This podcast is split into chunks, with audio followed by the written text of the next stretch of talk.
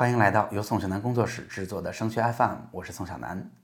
时间过得飞快哈，虽然今年经历了新冠病毒，然后我们推迟了一个月，现在离高考啊也只剩了三周时间了。那在这时候，我应该及时的告诉大家，我们应该为高考专门去做哪些身体状态、心理的调整了。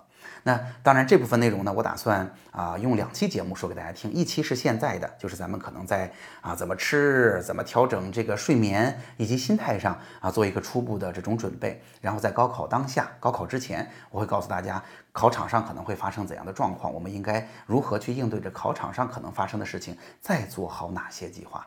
那今天咱们就来说说怎么吃、怎么睡，心态上怎么调整吧。在进入每一个小细节之前，哈，我想先说一说原则。原则啊，我觉得现在来讲有两条。第一个叫做以不变应万变。这个时候，我们尽可能的不再去面对新的大的变化了，而是努力的让第二天、明天都过得像下一个今天一样，就是一模一样，天天平稳的度过，就是最好的选择。第二，我建议大家反而不是满负荷的冲击高考，而是适当的降低强度，给自己留有余地。咱们不要把自己的瓶子装得满满当当哈，一旦身体更疲惫了，或者心理上有更高的压力了，这个瓶子就会被漾出来啊，有可能甚至导致我们的状态变得有点崩溃哈，再回来就变得很难。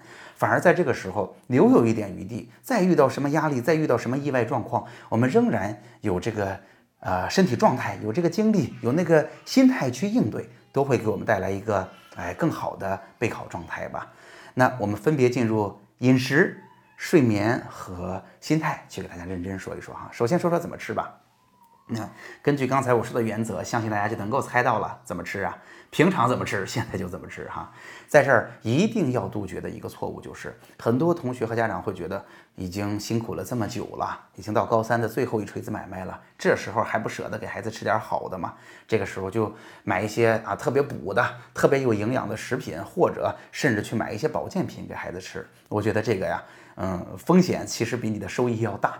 为什么？往年我们其实经常遇到这样的情况。过去孩子们不是这么吃饭的，他爱吃的，他习惯的也不是这一些。结果这个时候突然吃的特别补了，导致。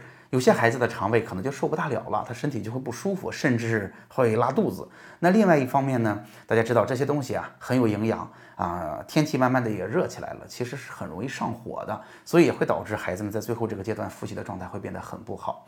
而且呢，我尤其要提醒这个保健品啊，尤其是打着比如说补脑啊啊对高考好啊这样旗号的保健品，它毕竟。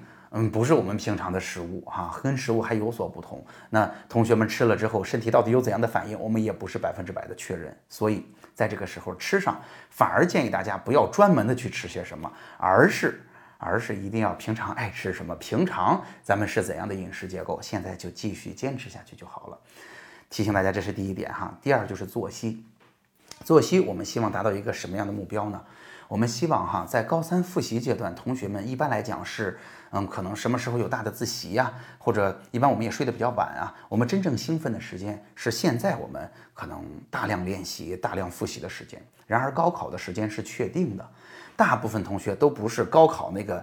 啊，早晨、下午的时间节奏，精神状态是最好的，所以我建议大家现在可能要慢慢的稍微提前一点睡觉，然后确认让自己在早晨啊、下午考试的时间，慢慢是自己精神状态最好的时候，适当的啊，现在开始进行午休，哪怕你睡不着，你也要在合适的时候闭一会儿眼，休息休息，让自己的状态得到调整啊。咱们的目标就是让自己最精神的时候，啊，状态最好的时候，一定是高考匹配的那个时间。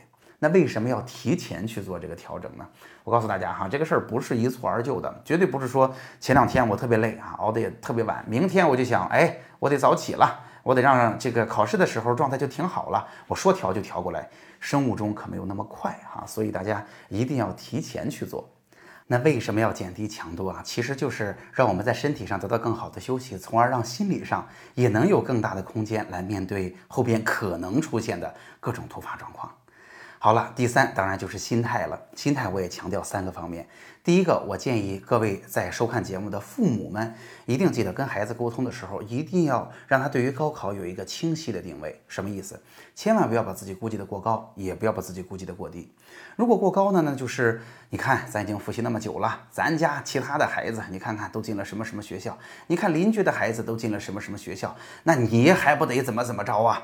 那这显然会给孩子带来巨大的压力。那有的家长呢，又走了另外一个极端，他知道这么说会给孩子压力，他就说：那你爸你妈现在对你你啊，这个考试也没什么要求，考多少我们都能接受，你只要能顺利的参加完高考，我就很开心了。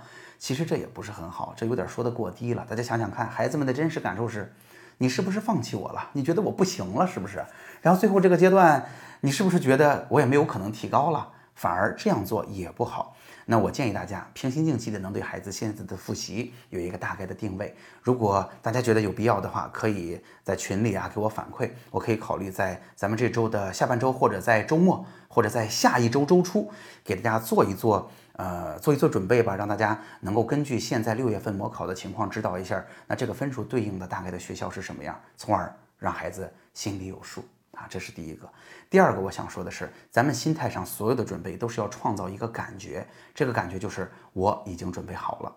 那具体怎么做到呢？不同的同学的做法不一样，有的同学是回归课本儿。是吧？就是啊，我看了更多的基础的知识，我觉得 OK 了啊，那我就 OK 了。有的同学呢，愿意去回归他的知识结构，回归他的笔记，因为那个可能更系统啊，信息量也不是特别大。哎，我把它看完了，我觉得嗯，我已经 OK 了，我已经准备好了。也有的同学呢，虽然我觉得不是特别提倡，但是这也很常见，那就是我愿意做很多的题，我刷题的量特别大。等我把题刷完的时候，我就特别痛快，我觉得我准备好了。那这样也可以哈，我也不建议大家去换这个方法了，但是。大家记得，家长们记得提醒一下，如果孩子愿意这么做，千万不要把这个工作量弄得过大，导致身心俱疲啊！这是一个非常重要的目标，就是通过下一段时间，让我们觉得我已经准备好了，做什么是孩子心里的标准。那下面第三个我想说的就是，一定要想好疫情可能会带来一些突发的影响，我们要跟孩子沟通这件事。什么意思？今年说实话已经把孩子们在心理上耗得够呛了，但是。在我录节目的当天啊，最近又出了北京的疫情。北京离山东还是非常近的，未来会不会造造成高考之前同学们回不了家了呀？会不会造成高考又受了怎样的影响啊？也不是不可能。所以今年既然已经到这儿了，我们更是得对他做好充分的心理准备，不要到时候给我们造成一个特别大的冲击，让我们的士气，让我们的考试状态造成特别大的影响。好了，总结一下吧。今天的节目呀，主要是为大家分享了一下我在高考前的两三周应该做好怎样的准备工作。那也同时哈，希望大家能够提前啊跟孩子做好这样的沟通。咱们已经辛苦了这么一年了，太特殊了，能在高考当中有一个平稳的状态，发挥出最好的成绩。好了，今天的节目就到这儿。如果你觉得今天的节目帮到了你，欢迎你转发给其他的同学、家长、微信群、朋友圈。让大家一起受益。节目最后是我的微信二维码和我们提供的二零二零年山东新高考志愿填报课程。如果你也想去购买这个专栏，可以扫描节目最后的二维码。我们今天的节目就到这儿，我们下期再见。